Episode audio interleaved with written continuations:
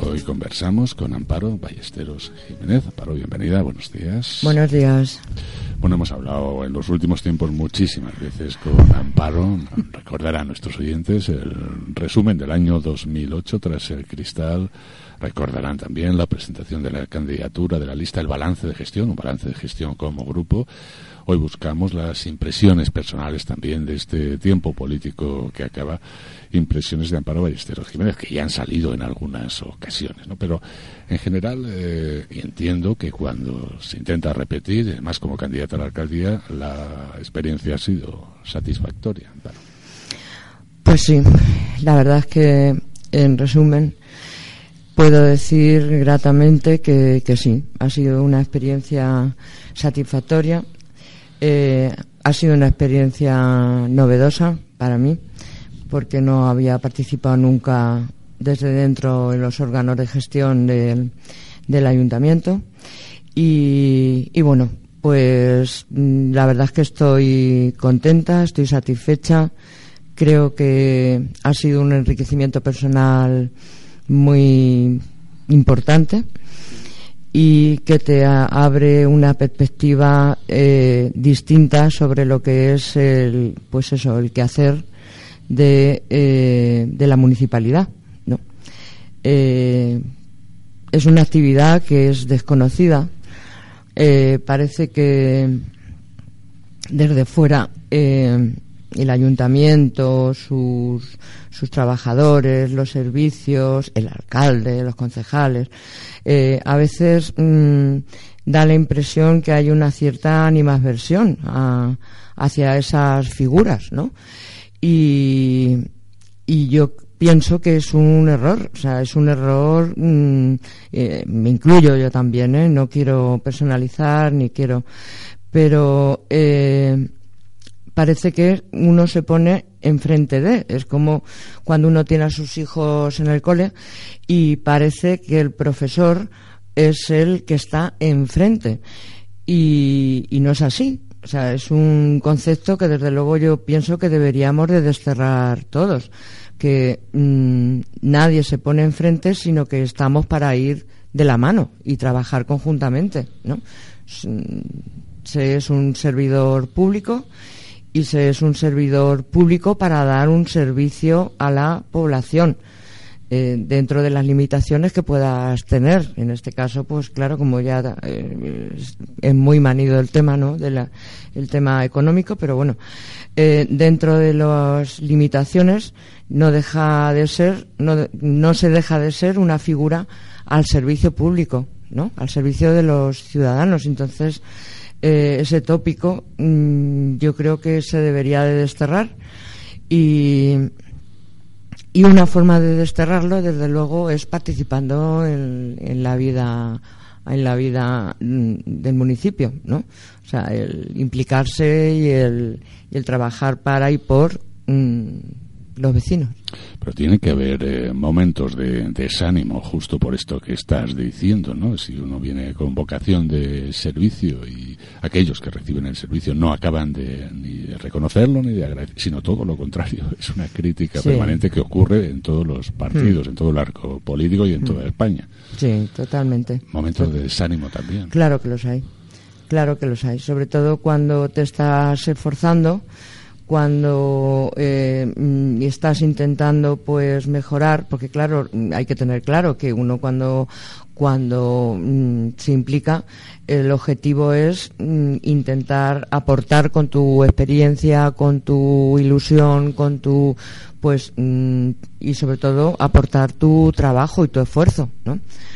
y cuando recibes pues esos desaires o pues la verdad es que te hace sentir mal, ¿no? Te hace sentir mal. Mm, te sientes un poco, pues, menospreciado, ¿no? Y. Pero bueno, eso eh, creo que, que, va con el sueldo, como digo yo. Eso va con el, con el sueldo. Quien no hace nada mm, no se somete a críticas nunca.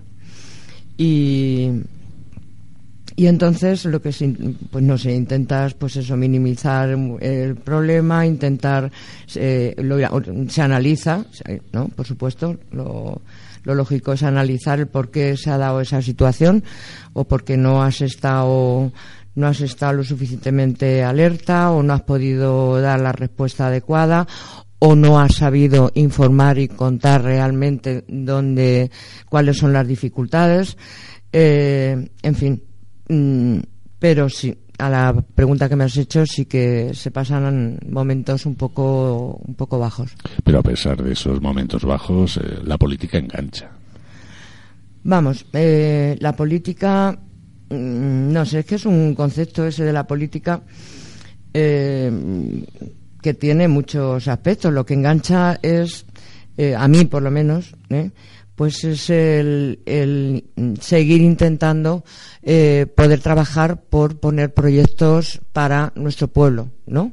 Eh, si te refieres a la política mm, llevada a lo que es el poder, yo no lo, vamos, en mi caso no, ¿no? O sea, política igual a poder, no. Política en el lugar de eh, mm, tomar decisiones, tener que tomar decisiones, pues sí, pero vamos, ¿en qué ámbito de la vida no tiene uno que tomar decisiones que de una forma o de otra pues mm, tienen un efecto dominó, ¿no? Que van a van a afectar a terceros seguros, ¿no? Y, entonces mm, no sé. Política como defensa de, las ideas y de los proyectos. Y, y, también a veces parece que en pueblos pequeños, como es eh, Tobarra, pues eh, no son tanto las ideas y los proyectos como las necesidades directas que tiene el pueblo. O se incluye también el matiz político, el matiz político de ideologías en, eh, a la hora de realizar la política local. Hombre, yo pienso que sí, que sí. Trasladamos nuestras ideas en, siempre en nuestras acciones. Eh, mm, pero en cualquier aspecto de la vida personal, ¿no? en una familia, pues tus tus aficiones o tu modelo de vida o tus valores seguro que los vas a los vas a llevar a efecto con una serie de, de determinaciones o de mm, acciones ¿no? que van a ser consecuencia de tus de tu ideología claro eso eso por supuesto tú estás eh, jubilada te ha pillado la jubilación mm. justo en, el, mitad, eh, más o menos, ¿no? De, esta etapa política. ¿Estaba claro, estaba previsto que tu jubilación la ibas a dedicar a, a la política local o ha sobrevenido, ha llegado? Para nada. Yo tenía previsto unos planes de lo más normales. De pues mm, mi objetivo era hacer cosas que no, que no había podido hacer con tranquilidad, ¿no? Y pues eso ya lo hemos comentado en alguna ocasión, ¿no? Los hobbies, el viajar, el leer, las manualidades, eh, el senderismo eh, y bueno, y desde luego pues el seguir implicada en las eh, asociaciones en las que desde luego mm, sí que traslado mi ideología, ¿no? ¿Eh? como es, por ejemplo, pues, la Asociación de Todos por la Igualdad de Género, que la fundamos en 2015, eh, participaciones, pues eh, colaboraciones con el resto de asociaciones, como lo he hecho siempre, con mayor disponibilidad, en concreto, por ejemplo, con Cruz Roja, que empecé a llevar un programa de, de mayores, Cruz Roja y mayores, colaborando eh, con pues con talleres de educación para la salud, con talleres y la verdad es que mm, muy bien y los echo de menos porque a mí sí me gusta sí me gusta esas actividades lo he hecho siempre desde que estoy en Tobarra y, era uno de mis objetivos. Nada más lejos, desde luego, nada más lejos eh, el, el encontrarme en el, punto en el que me encuentro ahora mismo, con una candidatura, con una concejalía que, he llevado y, o sea, impensable, ¿no? Si me lo dices eh, antes de jubilarme, te digo, venga, José Ángel, por favor, ¿eh? Qué bien me quieres. Cámbiame de tema, Qué bien me quieres, ¿no? déjame tranquila, ¿eh? que yo solo quiero, pues eso, estar con, con los míos más y, y hacer mis cosas. Incluso a lo mejor hasta en algún momento has pensado ante este tremendo lío, lo has explicado bien, primero concejala, luego alcaldesa, ahora mm. alcaldesa candidata, y esto mm. también es un momento diferente, ¿no? Es un momento distinto previo a las elecciones. Si en algún momento has pensado, pero si yo podía estar trabajando, que mi, trabajo me, gustaba, ¿no? ¿Has echado de menos tu trabajo? Pues bueno, en algún momento eh, es que parece que no me haya quitado la bata de, verdad. Eh, mm, yo sigo enamorada de la medicina, eh, yo sigo leyendo medicina. Y, bueno, y mm, como no he perdido totalmente el vínculo, eh, como no sé si lo hemos comentado alguna vez, yo estoy muy ligada como voluntaria a la comunidad Encontro eh, entonces, eh, de alguna manera, mm, yo sigo mm, al pie del cañón, con un aspecto mucho más, mucho más selectivo, pero, pero vamos, desvinculada no.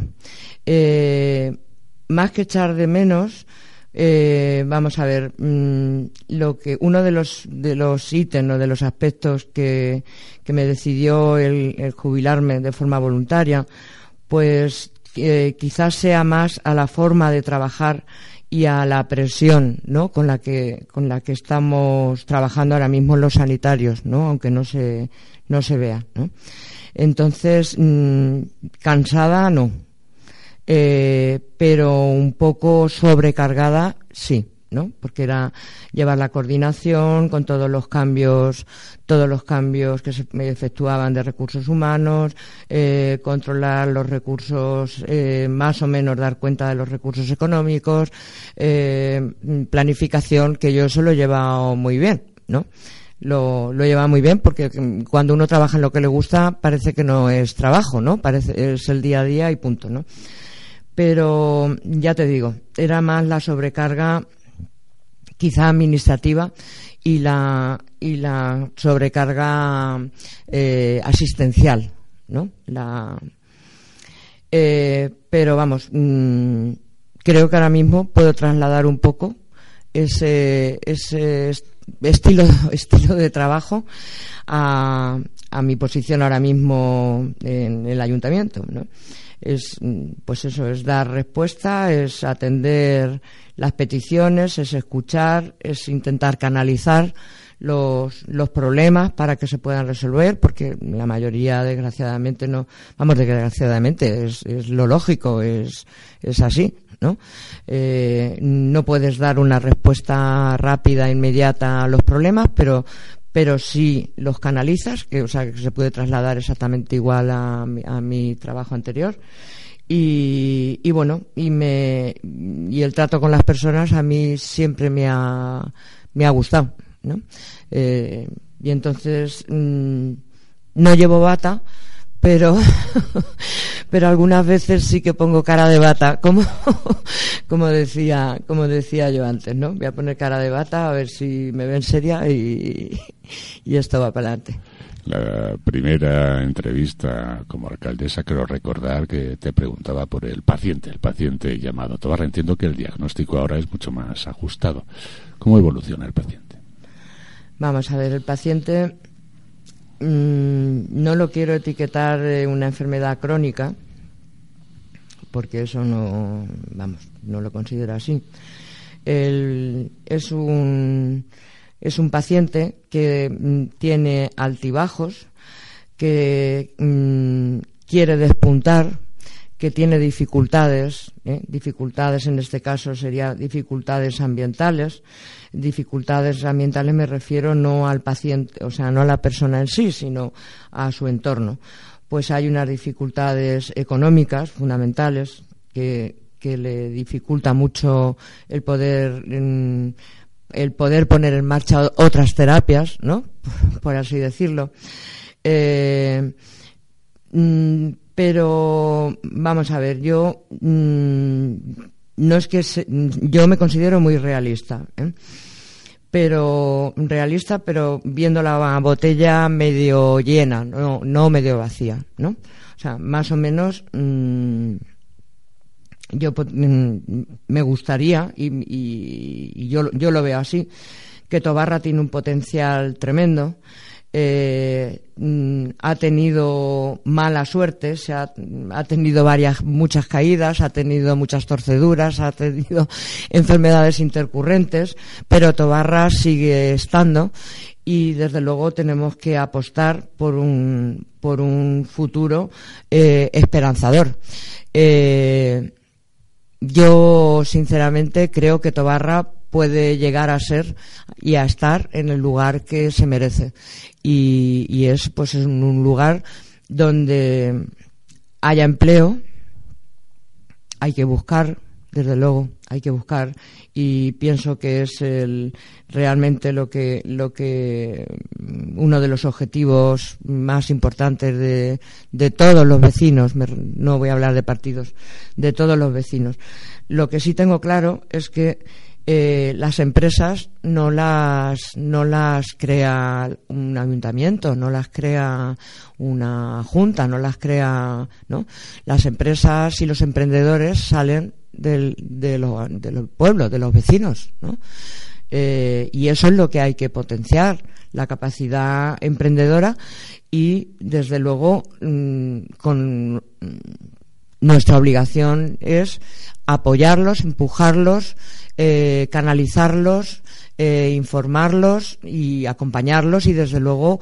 ayudar en todo, absolutamente todo lo que esté en nuestras manos, ¿no? Pero eh, no es el ayuntamiento el que crea empleo. Mm, vamos, yo lo veo así, no sé, no sé, lo mismo puedo estar equivocada y lo podemos hablar, pero eh, yo pienso que son las personas las que deben de eh, intentar asociarse, potenciar, el, mm, pedir ayuda eh, y las instituciones están, están, estamos para eso, ¿no?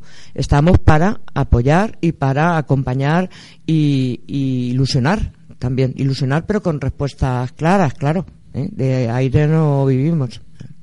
En la curación eh, está claro que cuantos más recursos, mejor. Eso no tiene ninguna duda. Pero también el paciente, siguiendo con la metáfora, Amparo, tiene que querer curarse, ¿no? Y parece que, en Tobarra sobrevuela una especie de, desánimo también, de depresión general o de, no sé si de tristeza. Eh, no sé si percibes tú, tienes tú esta sensación y si es así, ¿cómo hacemos que, el paciente eh, quiera curarse? Vamos a ver, pues en medicina hay una cosa que se llama entrevista motivacional y eh, para, que ayuda mucho para a la hora de encauzar un, tratamiento. Y en esa entrevista motivacional eh, ahí mm, se trata de indagar, de indagar por el por qué, ¿no? El por qué y hasta qué punto eh, uno está motivado para salir de ese, de ese momento, que no, tiene por qué ser ni, malo. O sea, que hay veces hay situaciones de una euforia excesiva que son tan negativas como, como una actitud eh, negativa, ¿no? Eh, yo lo primero que le diría, lo primero que tiene que, mm, que, que aconsejaría, y me incluyo, ¿eh? es que nos queramos. Primero que nos, tenemos que querer.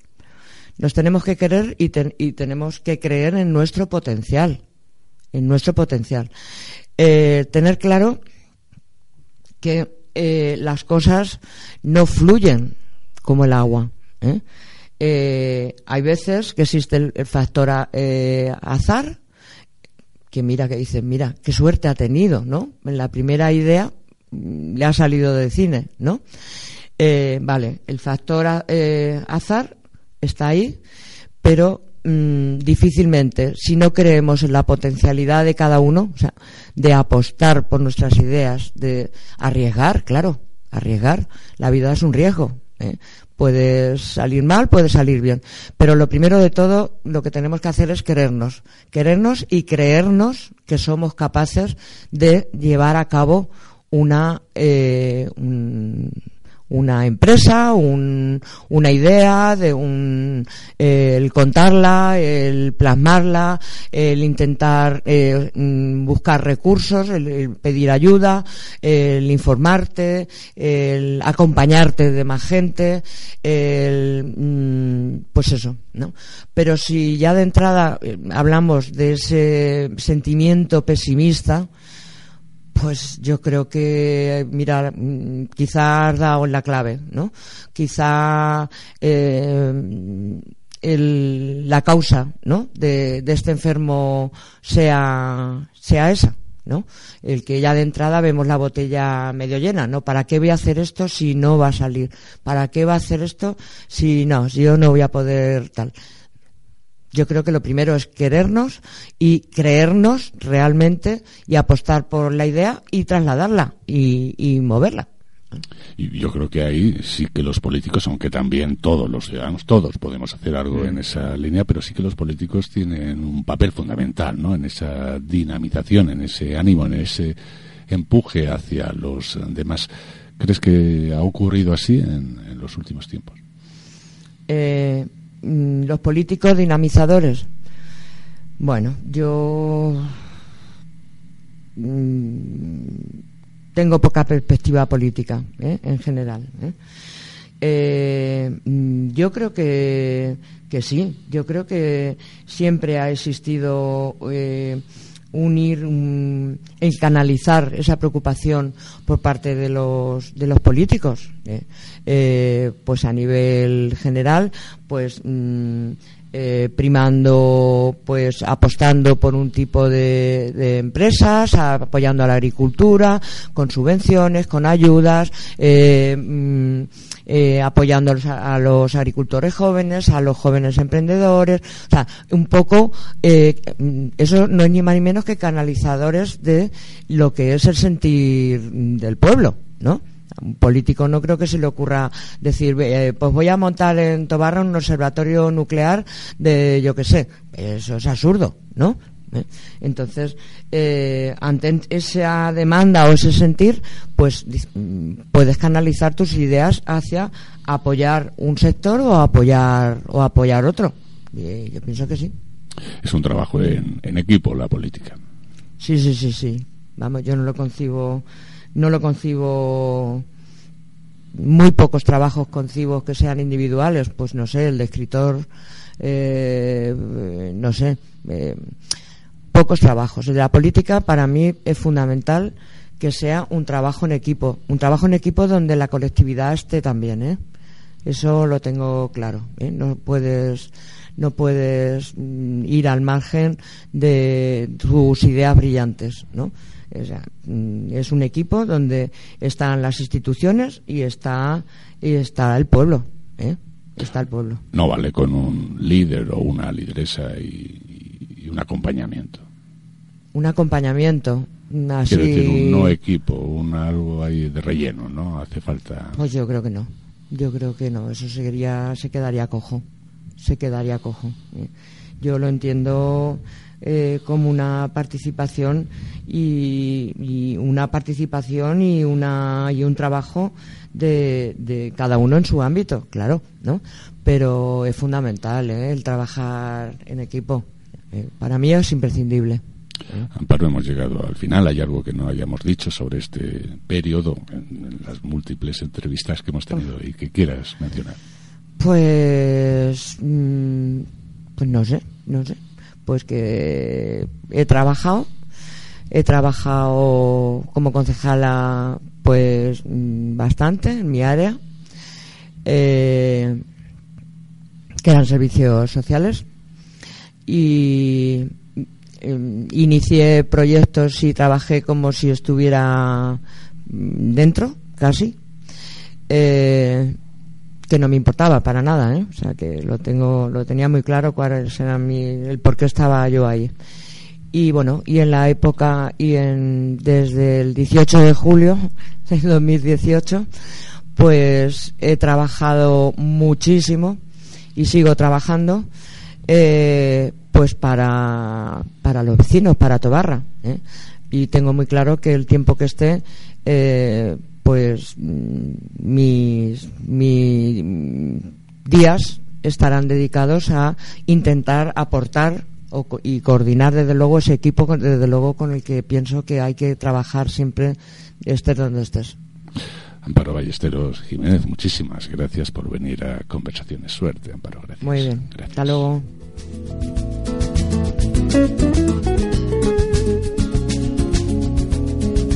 Thank you.